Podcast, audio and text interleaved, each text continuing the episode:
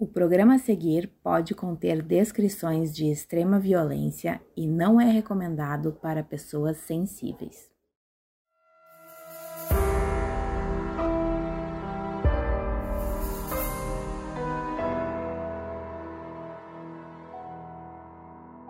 Kansas, 1959.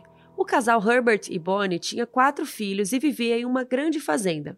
Eles tinham uma condição financeira boa, eles eram queridos pela comunidade e nunca tiveram problemas com ninguém. Até que uma noite sombria mudaria tudo para aquela família e para uma cidadezinha que não estava acostumada a conviver com o medo. Eu sou a Mabê. Eu sou a Carol Moreira. E essa é a história do assassinato da família Clutter.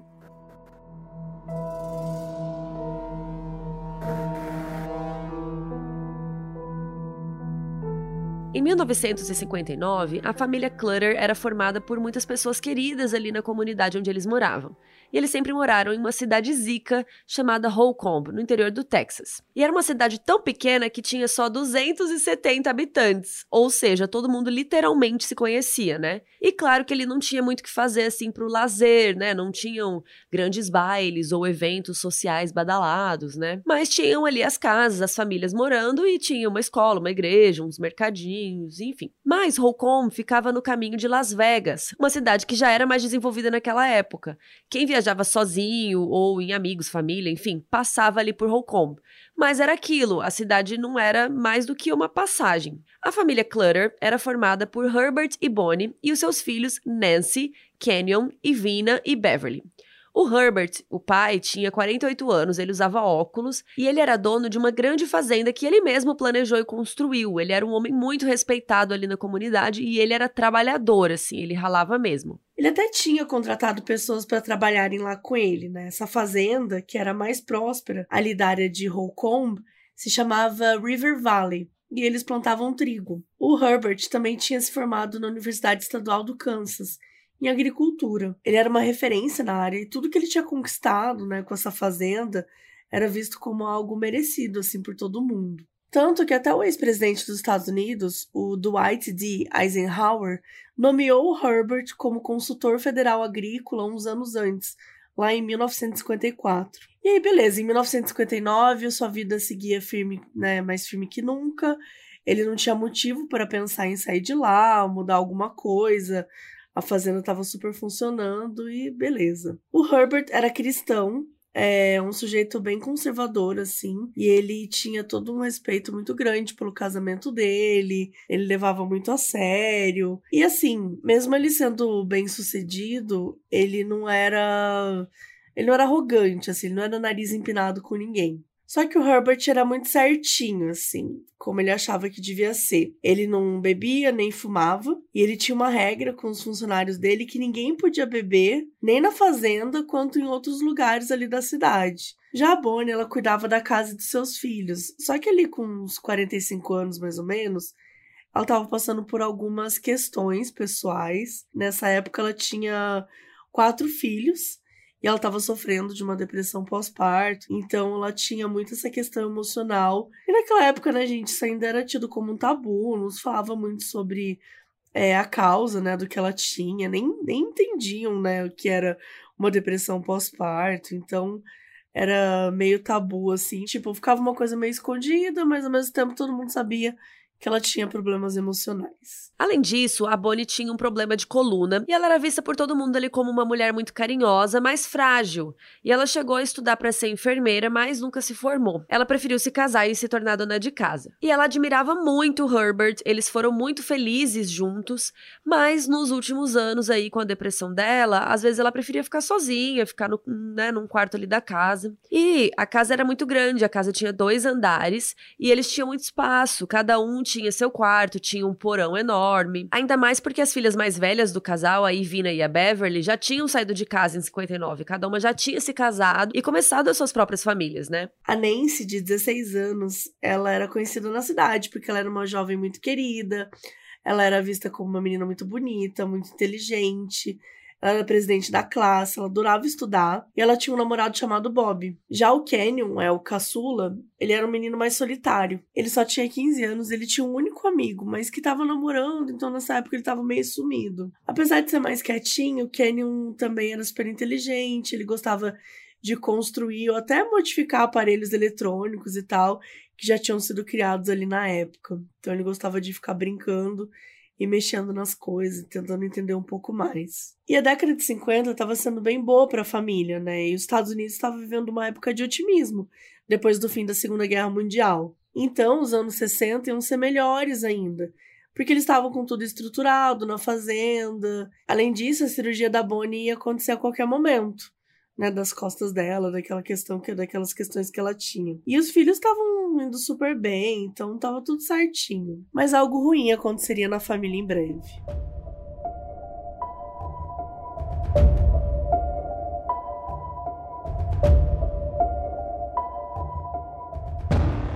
No dia 14 de novembro de 59, a Nancy ficou fazendo tortas na cozinha com a sua vizinha Joanne Katz. A Nancy tinha ganhado um curso de culinária na feira estadual e a família da Joanne queria que ela aprendesse também. E elas eram ali jovens, adolescentes, né? Então é aquela coisa, né, das mulheres serem prendadas, então elas tinham que aprender essas coisas. E a Nancy e o irmão, o Canyon, faziam bastante coisa ali de casa para ajudar. Eles super. É, depois que faziam a tarefa da escola, eles iam participar das atividades da casa, ajudavam os pais. E à noite, na hora do jantar, a família jantou na casa junto com o Bob, que era o namorado da Nancy. A noite estava com um luar lindo, aquela coisa, e o casal dos jovens pensou em caminhar por um lago ali próximo, ver a lua, na, namorar, né? Mas o Herbert não gostou muito da ideia, queria que eles ficassem em casa e por isso ele falou: Bob, vamos ficar aqui vendo TV em casa, em família. E aí eles ficaram. Quando o Bob foi para casa dele mais tarde da noite, a Nancy foi pro quarto dela fazer um skincare lá da época e escolher a roupa que ela ia usar para missa no domingo de manhã, algo que era muito rotineiro da família, eles iam todo domingo. Só que do lado de fora da casa tinha um carro parado. Um Chevrolet preto ficou ali entre as árvores e chegou perto da meia-noite. Na manhã do dia 15, um amigo da família, chamado Clarence Walt, ele passou ali é, na casa dos Clutters.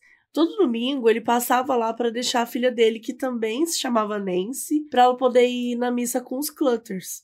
Então era umas nove e pouco da manhã, mas ele estava lá tocando e ninguém atendia. Quando o amigo viu que os dois carros da família estavam na garagem, ele achou aquilo estranho. Até porque essa família, gente, não perdia missa por nada. Se eles não fugiam da rotina, ou se tinha alguma coisa, né, que eles não pudessem ir pra missa, eles com certeza avisariam.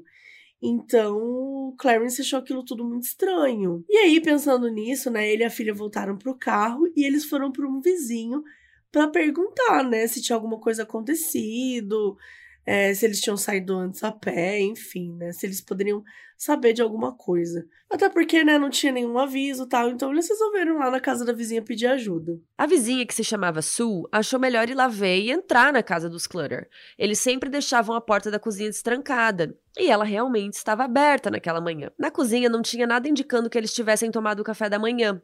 A bolsa da Nancy estava no chão, estava aberta e algumas coisas caídas ali, mas no resto da casa não parecia nada muito estranho. Só que quando a Sue subiu as escadas, o silêncio da casa era tão forte que até assustou ela. Ela reparou que os fios dos telefones da casa também estavam cortados.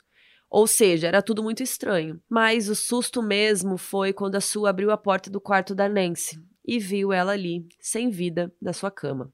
E a Su ficou apavorada, ela nem teve coragem de abrir os outros quartos, procurar os outros membros da família, né? Ela já saiu, chamou a polícia, a polícia chegou umas 10 da manhã daquele domingo, e a Nancy foi realmente encontrada lá no seu quarto, e a mãe dela, Bonnie, estava em outro cômodo.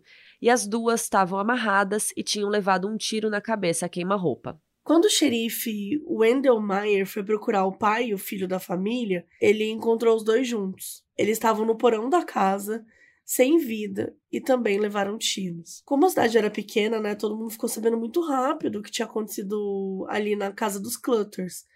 Foi um grande choque para todo mundo. E, gente, vocês acreditam que lá ali no início da fofoca, a galera começou a cogitar que a Bonnie tivesse matado sua própria família. Lembra que a gente comentou aqui que todo mundo sabia que ela tinha algumas questões pessoais e tal. E aí, por conta disso, as pessoas começaram, tipo, começaram a rolar alguns boatos de que a Bonnie teria cometido isso, sabe? Só que, claro, gente, que isso foi bem no início, assim, só antes de saberem, né, de mais informações sobre o caso. Então, começou esse boato ali bem no início, mas logo depois que a galera ficou sabendo mais, eles pararam de falar sobre isso, porque tava óbvio que a Bonnie era uma das vítimas. E agora entra numa história um personagem bem importante, que é o Alvin Dewey. De 47 anos, ele é investigador do Kansas e ele logo começa a trabalhar no caso. E ele conta, né, que ele nunca tinha visto algo tão horrível assim na carreira dele, que já tinha vários anos. E uma coisa importante da gente falar é que naquela época, crimes como esse, assim, costumavam acontecer de um jeito meio padrão. Era sempre alguém conhecido que cometia assassinatos, assim, sabe? Tipo, seja amigo, familiar. Não era uma coisa assim meio. Tipo, não era normal uma pessoa de fora vir cometer um crime, sabe? Era sempre alguma pessoa envolvida ou conhecida. Então, logo de cara, eles começaram por esses caminhos. Sem contar que naquela época os serial killers não eram famosos, né? Digamos que o termo ainda não tinha sido cunhado. Então, lá nos anos 50, quando tinham crimes assim aleatórios, eles não conseguiam conectar um com os outros porque eles não sabiam desse conceito, né? De uma pessoa estranha sair matando outras pessoas estranhas, né? Que é mais, assim, né, esse não é o conceito de serial killer, vocês sabem. Mas, né, essa, essa ideia de não ser, por exemplo, um crime que fosse envolvendo dinheiro, que fosse por uma briga familiar, sabe, que fosse entre casais. Então, era tudo muito estranho. E no caso dos Clutter, eles simplesmente nunca tiveram treta com ninguém. Então, ali nos anos 50 para eles, aquilo não fazia sentido. Tipo, por que, que alguém aleatório ia entrar naquela casa e matar todo mundo, inclusive os filhos adolescentes? O Alvin trabalhou como agente do FBI e naquela época, em 59, ele já tinha muita experiência ali na polícia.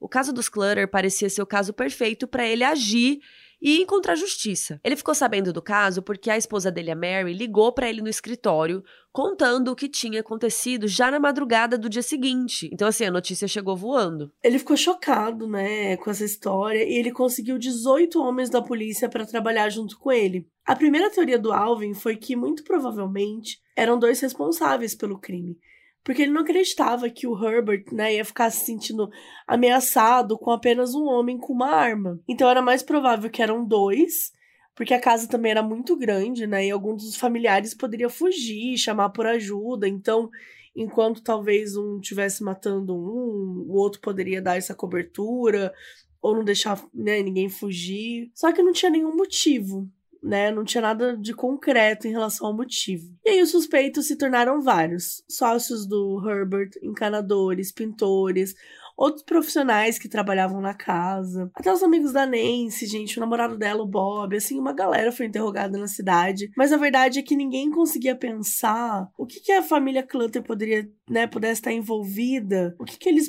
pudessem ter feito, qualquer coisa do tipo, quem que eles irritaram para ter é, chegado naquela situação. Eles não conseguiam entender por que, que a família tinha sido assassinada.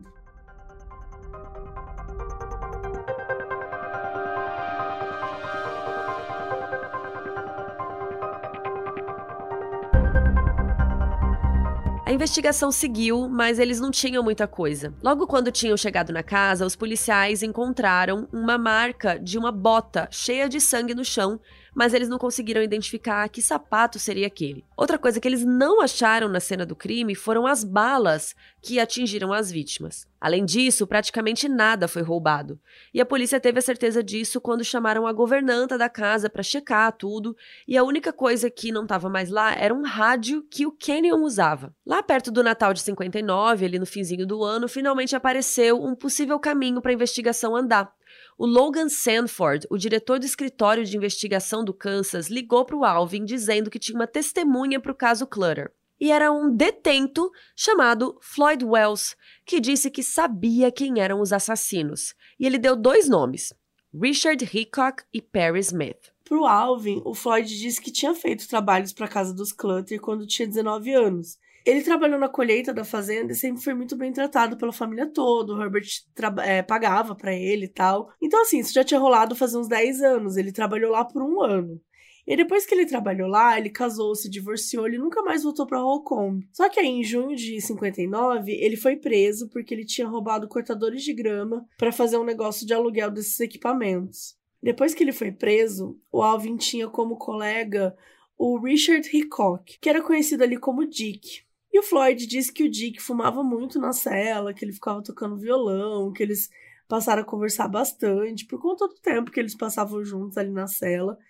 E até que um dia eles começaram a conversar sobre os planos que eles tinham assim que saíssem da prisão. Eles também falavam sobre o trabalho e tal, e foi aí que o Floyd contou que ele tinha trabalhado na fazenda do Herbert Clutter uns anos atrás. Na hora, o Dick perguntou se os Clutter eram ricos, e o Floyd disse, assim, na maior inocência, que sim, que eles eram uma família que tinha ali uma boa condição financeira. E o Dick ficou perguntando vários detalhes para o Floyd, se eles tinham um cofre, e o Floyd confirmou isso, porque ele dizia se lembrar que o Herbert tinha um cofre no escritório dele na casa. Depois de ouvir a confirmação do possível cofre, o Dick disse que quando saísse da prisão ia se reencontrar com um grande amigo chamado Perry e ia para a fazenda Clutter para roubar o dinheiro deles. Mas ele não parou por aí. Ele disse também que ia assassinar a família. E o Floyd não levou a sério. Ele disse que na prisão todos os detentos costumavam se gabar do que fizeram ou do que iam fazer quando saíssem, né? Que era um lugar de muito ego, muita violência, enfim. Mas mal sabia o Floyd, o cara que estava ali, né, contando a história para o policial, que o Dick ia levar essas informações a sério e que indiretamente o Floyd tinha ajudado a fazer esse plano virar realidade. Quando o Floyd ouviu na rádio que os Clutters foram mortos, ele ficou em choque. Que daí ele pensou, cara, aqueles planos horríveis do Dick viraram realidade. E foi por isso que ele quis chamar a polícia para ajudar. Porque ele falou, cara, eu conheço, né? Eu sei quem, quem é o responsável por isso. Ele deu o nome dos dois detentos. Nessa fase ainda de interrogatório e tal, a polícia foi correndo para casa dos pais do Dick e falaram com ele assim que eles conseguiram o nome dos dois, né? Dos dois possíveis assassinos. E os pais do Dick moravam em Kansas City, que ficava ali umas 5 horas de carro de Holcomb. Os pais confirmaram que eles viram Dick, né? Eles viram o filho entre os dias 14 e 15 de novembro, com um cara de cabelos castanhos que se chamava Perry. E era bem nessas datas que eles estavam indo em direção ao Holcomb. E no quarto do Dick, a polícia encontrou uma espingarda que o pai do Dick usava. E era a espingarda que ele tinha usado no crime mesmo, gente. Só que o Dick voltou lá com o Perry depois dos assassinatos, né, para deixar a arma lá de propósito, como se ela não tivesse sido usada, né, sem os pais saberem. No fim do ano de 59, a polícia já tinha interrogado os pais do Dick, né, o Richard, e tinha conseguido os nomes da dupla, assim como checaram os antecedentes criminais. O Perry, ele se chamava Perry Edward Smith, ele teve uma infância bem complicada com pais alcoolistas e a mãe tinha morrido quando ele tinha 13 anos. Ele passou parte da juventude num orfanato comandado por um grupo de freiras. Lá ele sofreu muito bullying, inclusive das freiras, por fazer xixi na cama várias vezes. E para completar esse cenário, duas das suas irmãs tinham tirado a própria vida, as duas logo depois da adolescência. Em 56, ele foi condenado e levado para a prisão por conta de um roubo numa loja no Kansas. E foi ainda na prisão do Kansas com uns 30 anos que ele reconheceu o Richard Hickok, por volta de 58. Já o Dick, ele era loiro, ele tinha, ele era musculoso assim, tinha várias tatuagens, inclusive uma de caveira que ficava no peito. O grande sonho da vida do Dick era ficar rico. Ele colecionava é, mapas de supostos tesouros enterrados no México e ele tinha essa intenção de mergulhar atrás desses tesouros. Então ele queria muito ficar rico, ele queria ficar muito rico de uma forma fácil, né, gente? Sei lá, encontrar um tesouro no meio do nada. E aí, enquanto isso, ele vivia de pequenos golpes aí que ele dava nos pequenos comerciantes ali do estado de Kansas. Em 58, ele preencheu alguns cheques sem fundo para, né, mais um dos golpes que ele estava fazendo. Só que ele foi pego e foi preso. E na prisão estadual do Kansas, né, como a gente falou aqui, foi quando o Dick e o Perry viraram amigos e começaram a conversar bastante. E numa dessas conversas que eles estavam ainda se conhecendo, o Perry contou uma história sobre ter matado um homem ali no deserto de Nevada. E que ele falou, né, que ele usou uma corrente de moto. Esse relato nunca foi provado como verdadeiro, mas ele causou uma impressão muito boa, muito forte no Dick. Ele ficou é, encantado com essa história. O Perry saiu da prisão em junho, enquanto o Dick saiu em agosto de 59. E aí, quando o Dick ficou livre, ele até tentou se manter na linha, procurar um trabalho tal, depois de passar aí 17 meses preso, mas ele não conseguia esquecer aquela história que o Floyd tinha contado. Um cofre, uma família rica, dinheiro ele não ia sossegar sem saber quanto dinheiro tinha ali naquela fazenda da família Clutter. Foi aí que ele bolou o plano de invadir a casa da família, mas ele não queria ir sozinho. O Dick chamou o Perry, um amigo que já tinha experiências aí e que ele podia confiar para um serviço como esse de assalto. Por isso, a dupla se reencontrou pela primeira vez depois da prisão. Em novembro de 59, o plano já estava totalmente formado.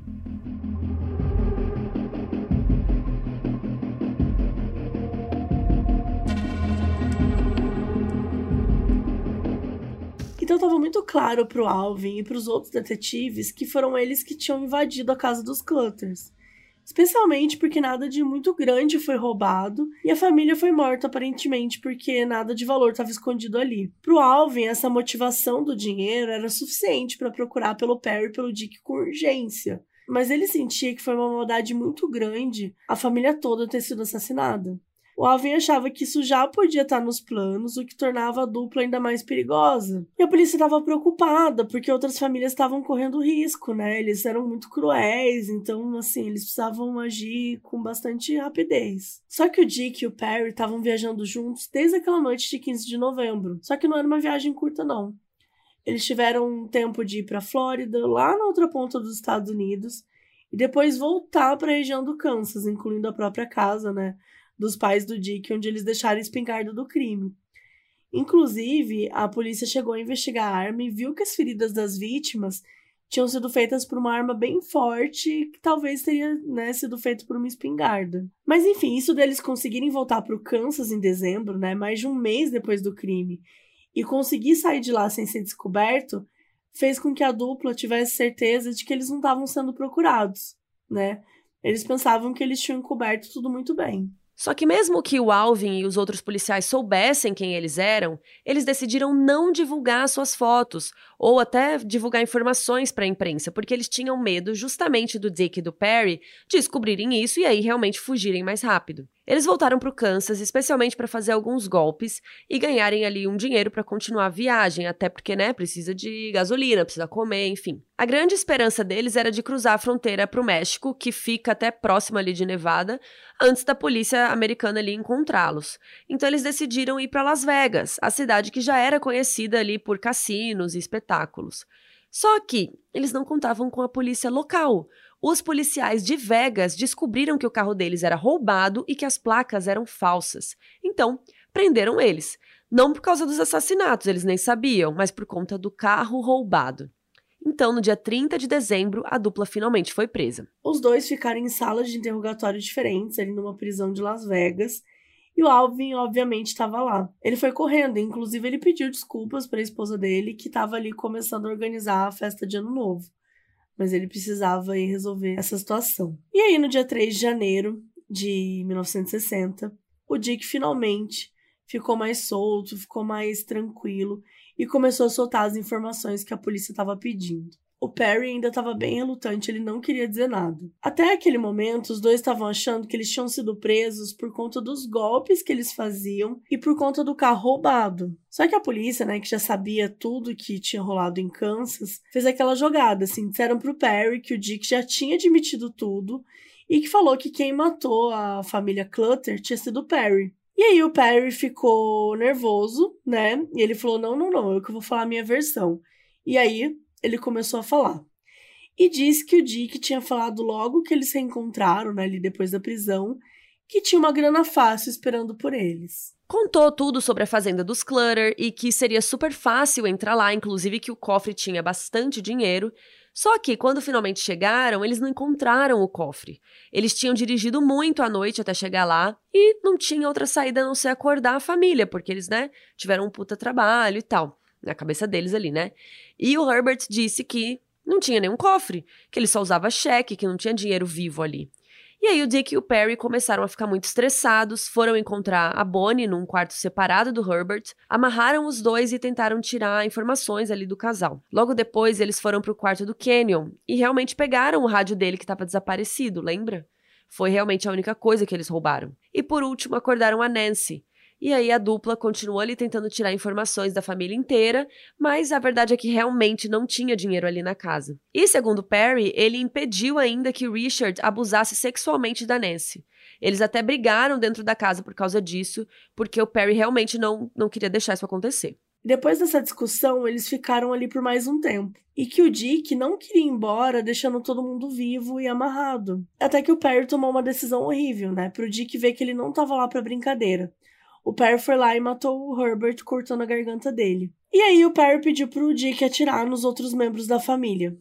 E aí todos morreram por algo que nunca existiu, uma fake news enorme. O cofre não existia, assim como essas grandes quantias de dinheiro que o Floyd falou pro Dick na prisão. E depois de saírem da família Clutter, os dois amigos não se falaram por muito tempo dentro do carro. Eles mesmos estavam em choque com o que tinham acabado de fazer. E eles sabiam que eles precisavam sair dali o mais rápido possível. E mesmo sem o dinheiro, né, que eles esperavam ali usar na fuga, o México continuava como destino preferido do Richard, né, o Dick. Mas como aquela madrugada já tinha provado, os planos do Dick e o Perry não eram exatamente infalíveis. Menos de três meses depois de serem capturados e presos em dezembro de 59, os dois assassinos, Perry e Richard, foram levados ao tribunal. O julgamento deles começou no dia 23 de março de 60. E todo mundo do Kansas queria a condenação com pena de morte para os dois, porque ali tinha sido um crime muito bárbaro, muito marcante para o Estado, talvez até para o país ali na época. Então eles queriam uma pena bem séria. A primeira ação dos advogados de defesa foi tentar alegar insanidade dos dois. O juiz responsável não levou o pedido em muita consideração, assim, mas em vez de convocar uma avaliação psiquiátrica de um profissional, ele deixou na mão de três clínicos gerais. E esses médicos fizeram uma entrevista rápida com o Perry e com o Dick e consideraram que eles eram mentalmente sãos. A defesa contestou de novo, apresentando o diagnóstico de um psiquiatra mais qualificado que trabalhava no Instituto Estadual da categoria. O doutor dizia que o Perry sofria de problemas mentais desde cedo e que o Dick também tinha desenvolvido problemas após aquele acidente de carro que ele tinha tido, mas o juiz não permitiu que o testemunho fosse ouvido. No tribunal contra Dick Perry, o Floyd Wells testemunhou contra a dupla de assassinos e contou toda a história do que rolou na cela que ele dividiu com o Dick, é, ali ainda em 59, né, antes do Dick sair da prisão. Ele disse que estava com medo de se expor assim, mas que sentia que era o certo a se fazer.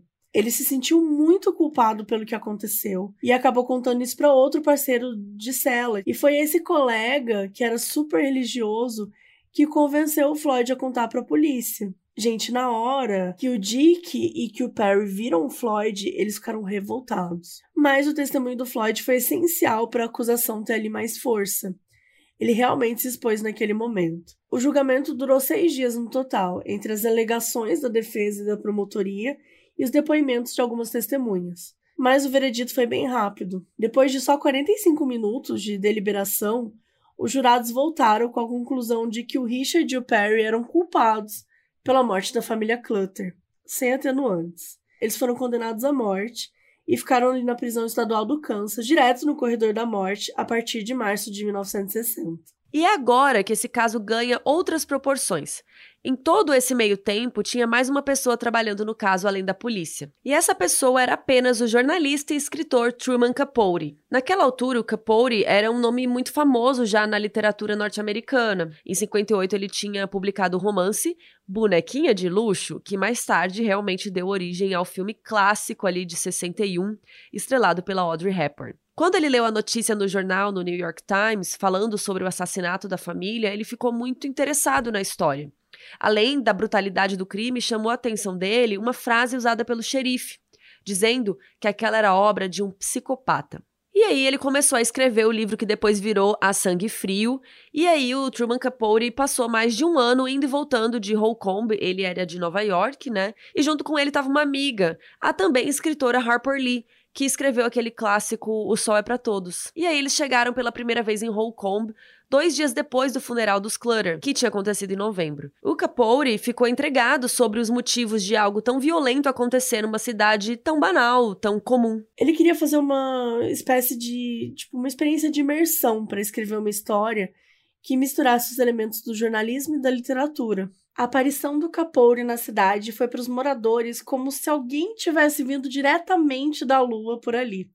A definição é da própria Harper Lee, amiga que estava com ele. Isso porque o escritor ele era uma figura excêntrica, ele tinha uma voz peculiar e abertamente gay. E nunca ninguém em Holcomb tinha convivido com uma pessoa tão diferente deles. Imagina uma cidade, gente, não, nem era uma cidade, era uma, um povoado ali minúsculo, pouquíssimas pessoas chega um cara, sabe, sabe, diferentão, excêntrico. Era uma coisa assim de outro mundo para eles mesmo. E muitas pessoas de Holcomb né, moradores recusaram falar com ele no primeiro momento. Foi a Harper, né, essa mulher que era mais parecida com cidadãos, que era mais tranquila e tal, que era responsável ali por quebrar o gelo e ajudar naquele meio de campo. Ela até ajudou o amigo na condução de algumas conversas. Kapoor entrevistou moradores da região e investigou a conjuntura do crime, inclusive os assassinos, só utilizando memória e observação. Ele achava que se as pessoas vissem um gravador ali, que elas iam se sentir intimidadas, né? Com risco de falar menos e tal. Então ele não usou nenhum gravador. E isso é muito chocante, né, gente? Porque você entrevistar várias pessoas e contar só com a sua memória, com a sua observação, né? Com alguns rabiscos e tal, mas assim, é muita coisa, né? Imagina, tem que ter uma puta memória boa. E ele também anotava as coisas ali no caderninho dele também, para ter algum tipo de registro, né? Bom, depois que o Perry e o Dick foram presos e condenados, ele começou a visitar os dois na prisão. E não só isso, o Capori trocou cartas com eles e começou a criar uma certa empatia pelos assassinos. O passado atormentado do Perry, o lado dele artista, foram algumas das coisas que chamaram a atenção do escritor. O Perry fazia pinturas de outros presos, ele parecia ser um sujeito muito sensível em contraste com aquele crime tão brutal, né? E as contradições da personalidade eram um prato cheio para o livro que estava sendo escrito. O Capone, inclusive, deu declarações ao Senado norte-americano se dizendo contra a pena de morte depois de ouvi-los, dizendo que os dois não eram pessoas mentalmente sãs e que isso poderia ser um atenuante. Em sua pesquisa, o Capone acumulou cerca de 8 mil páginas de notas. Então, assim, haja caderno, né? E organização mental, assim, porque naquela época não tinha computador, né, gente? As 8 mil páginas foram resumidas no seu texto final, primeiro publicado numa série de quatro capítulos no New York Times, em 65, e depois como livro, em 66. E o resultado virou uma obra-prima, né? Foi considerado um grande marco aí da literatura, e dá para dizer que A Sangue Frio é considerado por muitos o pai do gênero true crime, como a gente conhece hoje, né? Ele realmente foi o primeiro best-seller que combinava acontecimentos policiais, um crime, com uma narrativa, sabe? Inclusive, se vocês quiserem saber um pouco mais da origem do true crime, a gente conta essa e outras histórias mais antigas também no nosso livro, Modus Operandi Guia de True Crime, além de falar, né, de o que é um psicopata, como que funciona o julgamento no americano, como que funciona no Brasil, enfim, tem várias coisas legais lá no livro para você que gosta de true crime. Se você quiser saber mais infos, entra no nosso site modusoperandipodcast.com. Então, desde sempre, o livro A Sangue Frio fez um grande sucesso, porque o escritor utilizou a tragédia dos Clutter como plano de fundo para falar de algumas coisas que, inconsciente ou não, estavam na alma daquelas pessoas naquele momento, especialmente nos Estados Unidos. O país ainda colhia os frutos da vitória na Segunda Guerra, né, e passava por um bom momento econômico. Parecia que tudo era possível, que nada poderia deter o norte-americano médio. E os Clutter eram a típica família certinha, formada por cidadãos honestos e trabalhadores, né, iguais a tantas outras espalhadas por várias cidades que tinham nos Estados Unidos. Então, o crime era um alerta de que ninguém poderia se sentir 100% seguro. Então, assim, imagina o desespero das pessoas. Nas páginas que o Capone escreveu, os assassinos, o Perry e o Dick, eram o outro lado da moeda, aqueles sujeitos marginalizados que eram capazes de tudo sem nenhum respeito pela moralidade. Coincidência ou não, nas décadas seguintes, os Estados Unidos foram tomados por vários serial killers bem violentos, como Ted Bundy, o Ed Kemper, o filho de Sam, Richard Ramirez, enfim. Você aqui que é nosso ouvinte já conhece todos esses, né? E o próprio FBI, a partir dos anos 70, aí, passou a estudar mais esses criminosos, né? Vocês viram também Mindhunter, enfim. Com o seu faro jornalístico e enorme talento para escrita, o que o Truman Capote fez foi colocar o crime real definitivamente no imaginário coletivo e até mesmo na cultura pop. Mas é claro que isso cobrou seu preço.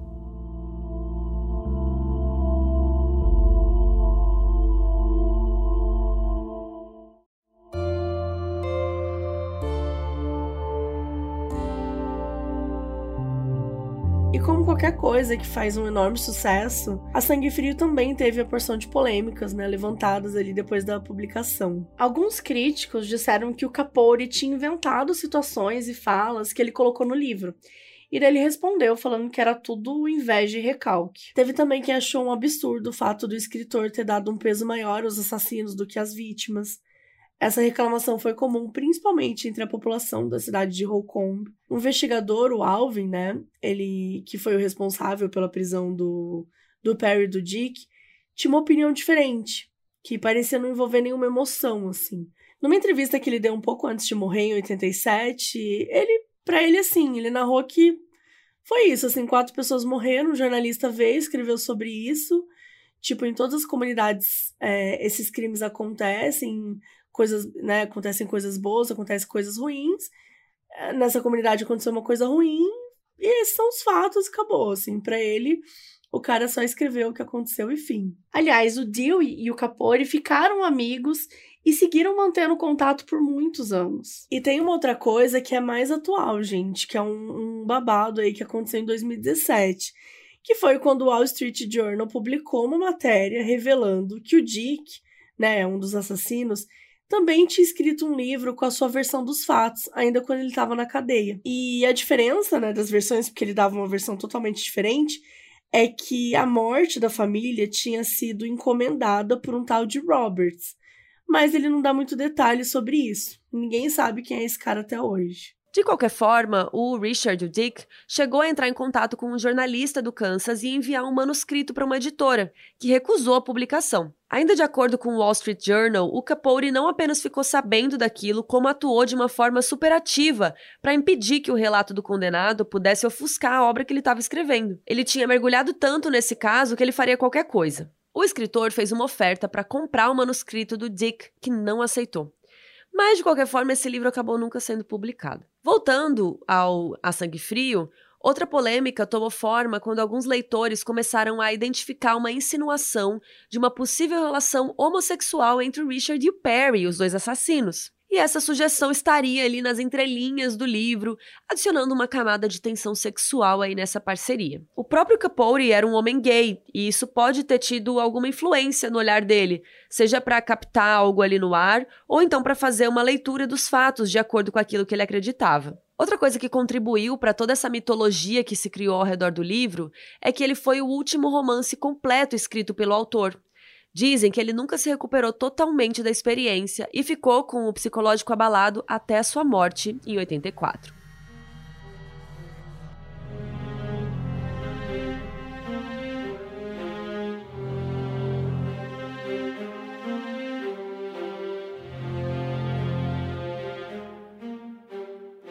Os dois assassinos foram executados no dia 14 de abril de 65, com meia hora de diferença. As últimas palavras do Dick foram: Eu só quero dizer que eu não guardo ressentimentos.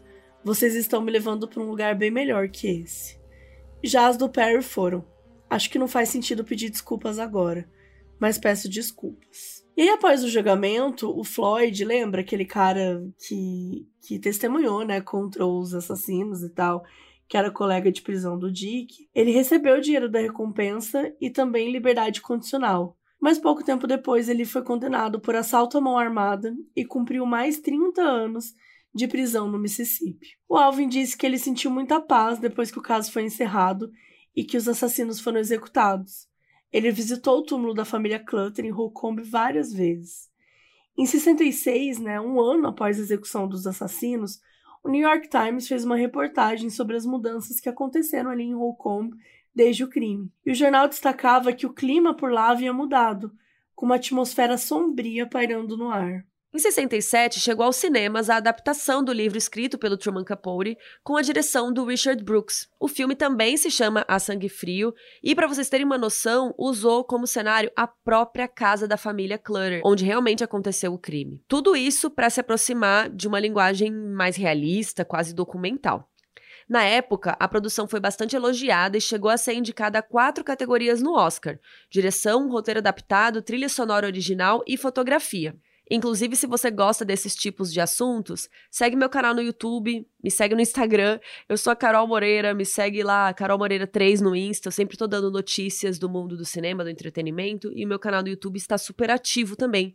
Inclusive, eu e o Beto, meu noivo, estamos fazendo um podcast de filmes clássicos. Então, quem sabe até um dia a gente faz esse filme, viu? Mas enfim, fica aí o publi. E depois a história foi revisitada pelo cinema mais duas vezes. O mais conhecido, com certeza, é Capote, lançado em 2005, e que inclusive rendeu um Oscar de melhor ator ao Philip Seymour Hoffman, pelo papel do excêntrico escritor, e realmente foi uma baita atuação. Esse filme é bem legal. Capone também foi indicado a outras quatro categorias: filme, direção para Bennett Miller, roteiro adaptado e atriz coadjuvante para Catherine Keener, que fez o papel da Harper Lee, a escritora que foi com o protagonista até a cidade de Holcomb. E no ano seguinte saiu Confidencial, que trouxe o ator Toby Jones no papel de Truman Capote, a Sandra Bullock como Harper Lee e o Daniel Craig como Perry Smith, um dos assassinos. E o elenco coadjuvante ainda tem Gwyneth Paltrow, Sigourney Weaver e Isabella Rossellini. Gente, elenco de milhões. E se você tá estranhando que você nunca ouviu falar de um filme com tanta gente famosa, é porque estreou de uma forma bem discreta. Isso porque deu azar de sair logo depois de Capori, e aí não caiu nas graças dos críticos, ao contrário do anterior. Mesmo assim, para quem quiser mergulhar mais ainda nesse caso e saber como essa história foi retratada aí nesses filmes, vale a pena assistir.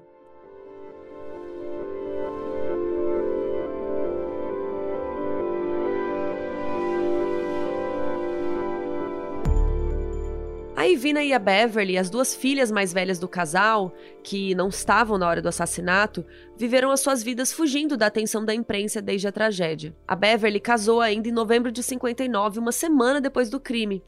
Foi uma forma que ela encontrou para recomeçar a vida ao lado do marido que ela tinha conhecido ali na faculdade, o Edward English. E do pouco que a gente sabe sobre ela, uma das coisas é que ela trabalhou como enfermeira e que ela teve três filhos. E ela faleceu em 2010, aos 70 anos. Já a Ivina era casada com Donald Jerko, que morreu em 1970. Ela casou novamente com Bill Moiser, 10 anos depois, e adotou seu sobrenome. Ela tirou licença para pilotar aviões e o hobby dela era viajar. Ela chegou a visitar todos os estados dos Estados Unidos. A Ivina morreu em 2019, aos 83 anos, deixando três filhos. Em 2017, uma das netas do Herbert e da Bonnie deu um depoimento na minissérie documental Cold Blooded: The Clutter Family Murders. Ela pediu para não ser identificada e foi a primeira vez que um membro da família deu uma entrevista falando sobre a repercussão do caso. Ela disse que a tragédia fez com que a família se unisse ainda mais e o que deu força foi a crença de que todos se encontrariam numa pós-vida. Em 2007, uma detetive da Flórida decidiu investigar se o Richard e o Perry cometeram outro assassinato dias depois do massacre na casa da família Clutter. Lembra que a gente falou que depois da família Clutter ser assassinada, eles viajaram pelo país e foram para Flórida? A suspeita da agente Kimberly McGath era de que a dupla poderia ter sido responsável pelas mortes da família Walker, que tinha acontecido na noite de 19 de dezembro de 59 na cidade de Osprey e em circunstâncias muito parecidas com a tragédia da família Clutter.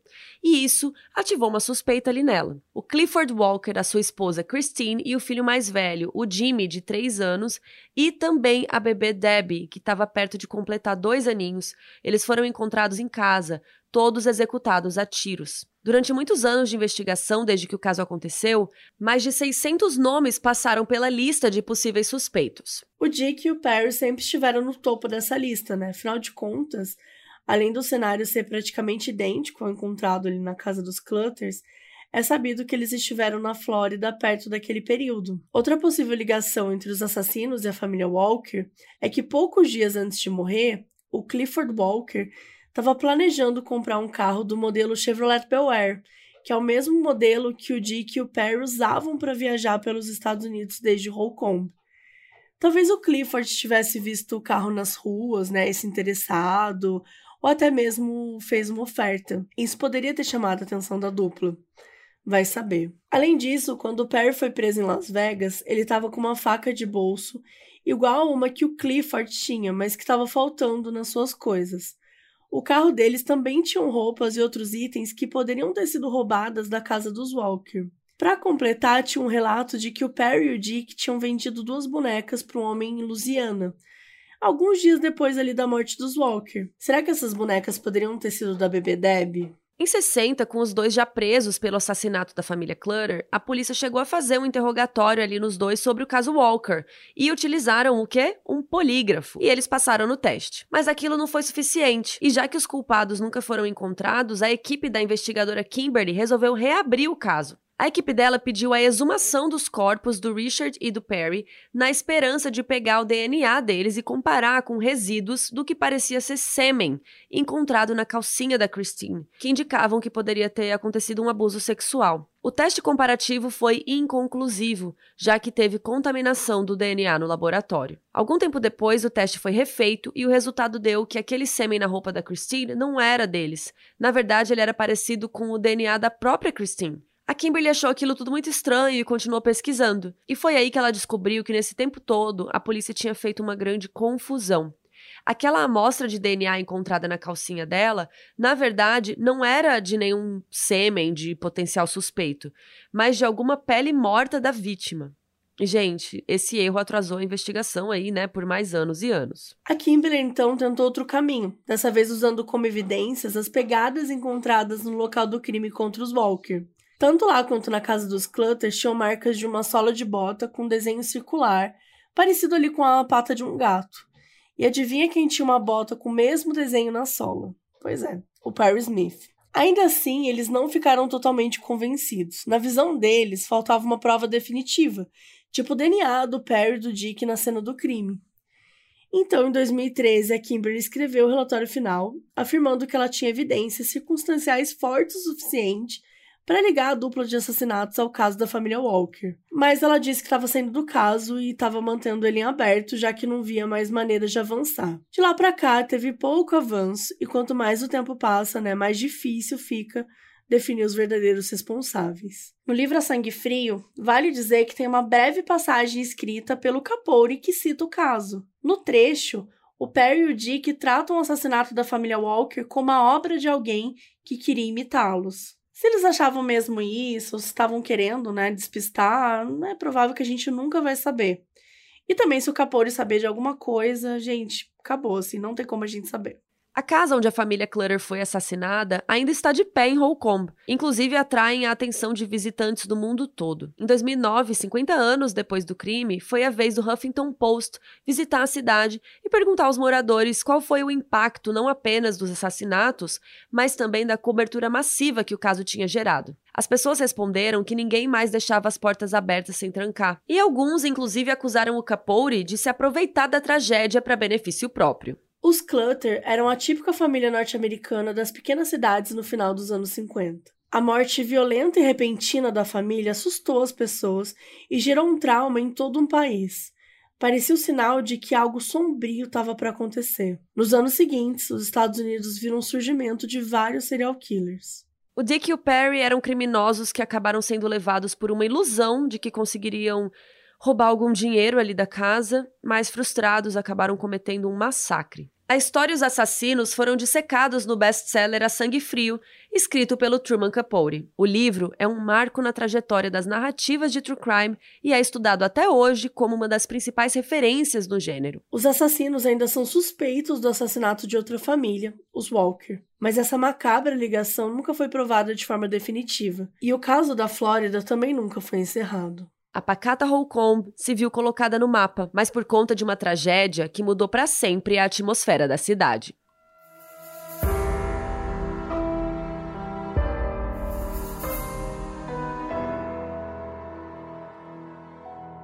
O aviso no início desse episódio foi gravado pela Daiane Assunção Pacheco, que é nossa apoiadora na Aurelo.